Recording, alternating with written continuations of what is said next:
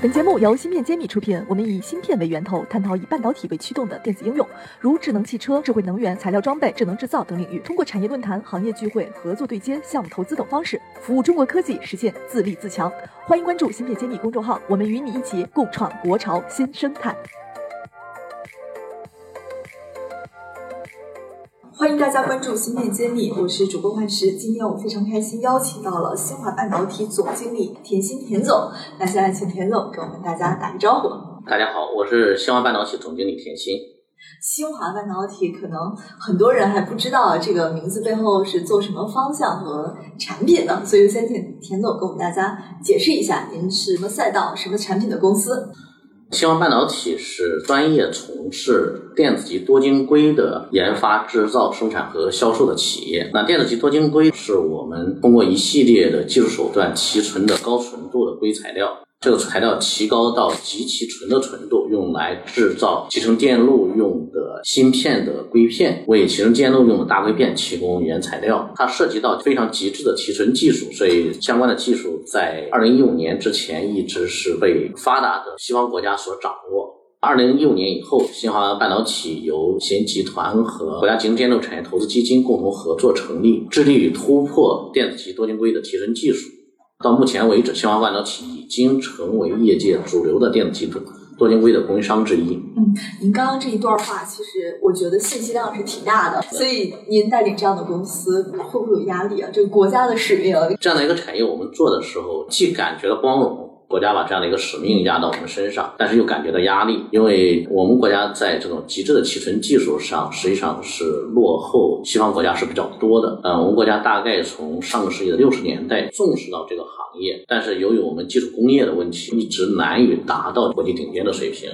啊，新华半导体成立以后，刚才曹老师也讲说，我们其实是承担着国家队的一个使命。当时是给了我们一个任务，是要打破垄断，填补空白。那这样的一个任务其实是极其艰巨的。一是我们国家政府的支持，包括大基金的支持；第二的话就是企业，包括我们各个股东支持；第三个的话，就是我们国家的基础工业也确实经过几十年的发展，是达到了一定的程度。最终还是完成了这个任务。现在的话，我们产品在国内已经取得了非常大的市场占有率。那么，国内现在应该有百分之四十到五十的产品是我们来供应的。这个数据很漂亮。然后，在全球的话，就是说我们在欧洲、在韩国，现在也在往日本也有一些出口的一些产品。应该来说，对于国家的给我们的叫战略任务。是很好的完成了，下一步的话，我们也是希望企业能够进一步的去发展壮大。我们是哪一年开始着手做这件事儿？是二零一五年。哦，那时间其实不是特别长，就取得了百分之四十到五十的市场占有。我觉得这个数据还是蛮亮眼的。也是感谢国家和政府在这段时间内对集成电路产业的支持，也感谢我们的各个客户，然后各个同行在各个方面不遗余力的带领我们。教我们在这个行业去做事情，同时也感谢，就是说，我们想从上个世纪六十年代以来，我们一直在从事这个产业的研发的，在这个产业里面在努力的各个前辈，就他们其实是做了很好的积累，我们实际上是在这个巨人的肩膀上去完成这样的一个事情。好的，谢谢您给我们讲了这么多背景哈。那我还是想先了解一下，就是刚刚您说的，就是你们是做高纯度的这个多晶硅嘛，就是也尤其是纯度是一个很难跨越的一个技术门槛。对，所以这块能不能具体的给我们分析一下高纯度为什么这么难？然后在半导体高纯度的意味着什么？给我们这边再拆解一下。好的，我们讲纯度是因为集成电路经过这些年的发展。后后集成电路对线宽的要求越来越窄，就我们知道现在先进的技术，台电已经走到五纳米，三纳米也已经完成了技术的攻克，甚至未来的话，大家有可能往一纳米去走。那一纳米的概念的话，大概就是二十个左右硅原子的距离，在这个的量级下，任何的一个杂质在硅的里面，它都会完全显现出来，明显的影响到我们集成电路的性能。那为了达到这个要求，对集成电路原材料硅的材料，它就要一个极致的纯度。本质上，大家要求完全没有杂质的这个硅，这样才是一张好的白纸。我们在后续的做这种硅片也好，或者做集成电路也好，才能在这种白纸上大家去做更好的设计，能绘制出更好的图画来，而且也是能够保证它的质量的稳定，保证它的可控。要做这样的一个提纯，那最后现在对硅的材料的纯度的要求，我们讲是要到十二个九，就是说我们这个纯度的这个定义是九十九点九九九，这一直缩到十二个九这样的一个纯度。那它意味着是什么呢？我们有个行业的专家当时讲过，大概是我们三个地球的人口才允许有一个人感冒，就是这个十二个九的这个意味。对的，这个对对对，就是这样的一个意味。这个其实是一个非常极致性的要求，它实际上是要求我们的产业能力在各个方面要达到极致，技术上也要达到极致，材料上也要达到极致，设备上也要达到极致，管理上也要达到极致。这样是我们在过去的六七十年，就为什么做起来很难？因为这种极致在中国的工业基础上很难达到。那现在的话，整体的工业到这个程度了，大家再加把努力是可以做到这样的一个水平。生产有那么多环节，哎但凡有一个环节对，是，漏点东西进来，就是不可能十二个九，对吧？你们的生产条件每一个步骤都得进行极其严苛的控制。是的，是不允许有任何的失误的出现，是不允许有任何的差错的出现。对任何的一个设备、人员、过程，都是要做到绝对的百分之百的可靠和可控。音频听得一知半解，专业术语到底怎么写？关注公众号“芯片揭秘”，大咖谈新文章已经上线，配合音频使用效果更佳。有问题也可在评论区和我们互动留言，我们请产业大咖为你解答。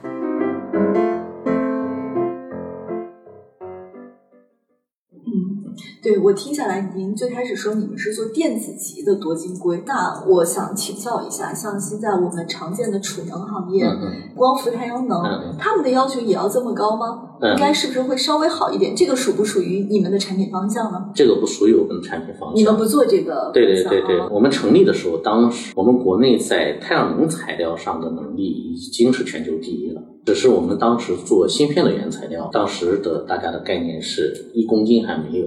当时作为国家队的使命，就是要去做这个技术突破，然后去填补市场的空白。所以并不是什么市场越赚钱去哎，做对，什么，是的，是的，啊是的，是的。其实我们是放弃了很多更诱惑的方向。当时企业成立的使命就是解决集成电路的材料的问题，总要有一家企业去做这样的事情。一五年到现在取得这样的成就，我听起来还是蛮震撼，也蛮开心的。那能不能请田总您分享一下这一路突破让你印象深刻的困难或者是难度在什么地方？这一路走过来，其实我们的感受是，这个事情确实很难。现在我们知道，集成电路是我们国家的一个战略性的一个行业，实际上是我们国家在国际竞争中的一个核心点所在，也甚至是在这种国际政治、地缘政治里面，呃，对我们国家进行限制打压的一个点所在。那为什么我们国家其他的产业发展的很快？为什么这个产业到现在我们才变成焦点？是因为这个产业确实它是制造业的一个高点，它在我们的产业基础没有达到一定程度的时候，是很难去完成这样的一个制造业。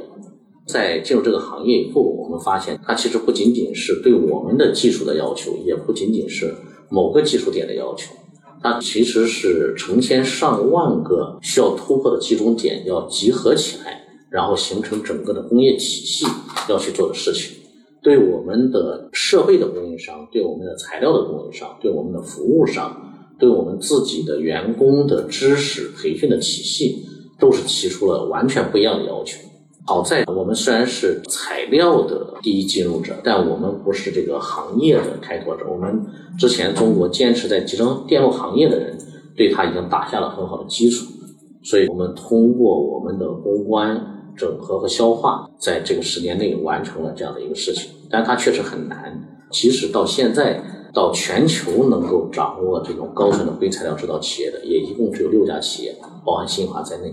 你们是国内的唯一一家？哎，我们是国内应该讲是唯一一家大规模量产的企业。这个话我就觉得非常严谨了，呃，这个我们就不过于去展开了。确实，现在半导体有点浮躁，对很多人也会去说自己有这个能力，对。但是能量产，像田总这样直接明明白白把占有率开篇讲出来了，我觉得这个是毋庸置疑的一个实力的体现。但是多晶硅的会少一些。哎，多晶硅因为大家立项的比较晚。所以多晶硅目前的话，大规模的供应是我们一家。其实您刚刚通过讲这个历程，我觉得会解开我们很多人有点恶意揣测的一个点，因为很多人会觉得国家在半导体是重复投资的，其实从流程上面来说还是有布局、有分散的。哎，是的，尤其是国家队在搞这件事儿都是。有理想说你干这个我干这个，大家是其实不是重复在恶意的去搞这件事。是的，是的，是的。实际上，半导体行业包括说到国家的决策端，大家都是一些知识的水平比较高，受教育程度比较高，而且是有非常理性的在做这样的一个思考和决策。但大家对他的期望过高，是我们觉得就我们以前的产业，哎，很容易大家一个台阶一个台阶去翻，但是。这是制造业的最顶尖的一个高山，它确实是难度很大。这个也是希望大家对这个行业多一些支持和多一些耐心。所以经常会看到说，造芯片难道会跟发原子弹比还难吗？其 实我们会经常看到有这个，比如键盘侠会做这样的一个点评。实际上，这是工业品，是完全不一样的。哎，是的，它其实，呃，我们要现实的说的话，它其实确实比造原子弹要难。因为原子弹是很独特的军工产品，所以它造出来就行。但是芯片它是要持续性的，要给民众要去供应，民众要有可以承受的能力，所以它的要求会更高一些。但是我们的原子弹的基础比现在做芯片的基础要差得多，所以那代人他们付出的其实比现在要更多，很艰苦的一个环境。对，嗯。我想再请教一下，您刚刚已经讲了过去的二零一五年到零三年取得的这个阶段，如果放宽到未来五到十年，您这边有什么样的一个布局规划？可不可以跟我们分享一下？那第一的话就是说，我们要把主业做好，把我们的主要的产品要做好，为国内的集成电路的发展做好基础原材料的供应，不管是在质量上，在产量上做好我们的供应和服务。第二的话。我们会围绕着高纯的电子化学品来开展一体化、多样化的布局，以这样的体系和路线，能够更多的去支撑我们国内集成电路产业的发展。我们现在也在做一些高纯的，包括有机硅的产品，包括一些电子特气的产品。电子特气本身的硅基的电子特气有很多的产品是在我们这个体系里面本身就存在的，对，所以这个不算跨界哈，不算跨界。虽然一个是像感觉是物理层面的，一个是气，感觉好像不是一个东西，但实际技术路线还是有重叠的。对对对对，它其实是生产过程中的一个物料，我们再把它提取出来，所以其实是同一条路线来做的。我们没有把打算跨界，我们只是想在专注在这个行业里面。然后能够做一些相关多样化更丰富的一个服务。清华对自己定位还是一个专注做半导体材料的一个企业。这里我想跟您探讨、请教一下，台湾有家公司，我发现它非常厉害，叫英特格。英特格很厉害。对，就是您说材料，其实我们也会看到，就国内有很多公司拿他们做对标，尤其是气体过滤、液体过滤，对对对，甚至他们连贴车的那个那个盒什么都是自己做的很好，对我觉得很震惊。对对对。对，所以刚刚听您这么说，其实有些东西可能在它逻辑里边是通的，所以它会在一起。是的，是的，他的管控的能力，他对行业的理解的能力，包括英特格，他是参与到我们半导体，包括现在硅基的半导体、三代半导体的各个的研发端，是和它的主要的参与的企业一起去做研发，然后他们去选择他们可以擅长的方向，然后去做材料或者去做配套，所以这是一家。非常优秀的企业，是一个很典型的它的研发科技来带动发展的一个企业。你刚刚说了一个很重要的点啊，就是我会发现它确实好像很多方向就只有它有，啊那看来就是说它是和客户其实是绑定的，绑定的，它是往下一代走，对对对，而不是说跟随着去逆向哈。就他的客户在往下一代走的时候，就会和他共同来探讨需求在哪里，希望他往哪方向去走。就在这个研发过程中，大家是在一起走。所以他有很多专利，就是独家的，所以其实他的信息壁垒也很高。是的，是的，那个曹老师非常专业。这个这家公司是一个非常值得大家去关注的一家公司。其实我们一直在想去能找到能在某些方向去替代掉它的公司，所以我您介绍这么多，我是非常充满期待的。也有很多，我们国内现在在它的产品路线上其实是有。很多的公司大家在往这方面来做。我们实际上来讲的话，我们和英特尔的交叉并不多。我们国内像上市公司里面，像安吉。这些公司其实可能和英特格的交叉还会更多一些，还会多一些。对对对。哎，您刚刚提到的那种共同开拓新品的这种思路，我觉得肯定是我们中国下一步在搞半导体，尤其是先进制程，这必须要借鉴的。是的，外资也不可能和你绑定玩这种业务了。是的，这种协同效应，包括这种团结，包括这种我们类似大家大规模的配合作战的做法，应该是我们中国人更会有。能量一些，就会做得更好一些。这样是为什么？就是说，我们有信心是在十到二十年内完成这样的一个产业，原来在六十到七十年积累的一个事情。所以，这个也是大国的好处。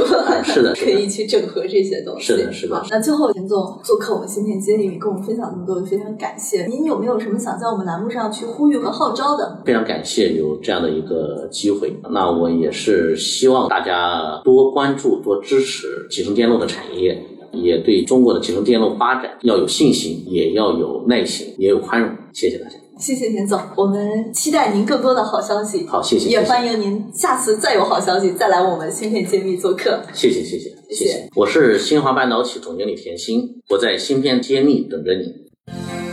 芯片揭秘汇聚精英智慧，打造 IC 人专属发声平台，传播专业知识，科普芯片魅力。剖析产业热点，揭秘行业发展趋势。我是主播幻石，我是主讲人谢志峰，欢迎大家关注《芯片揭秘》。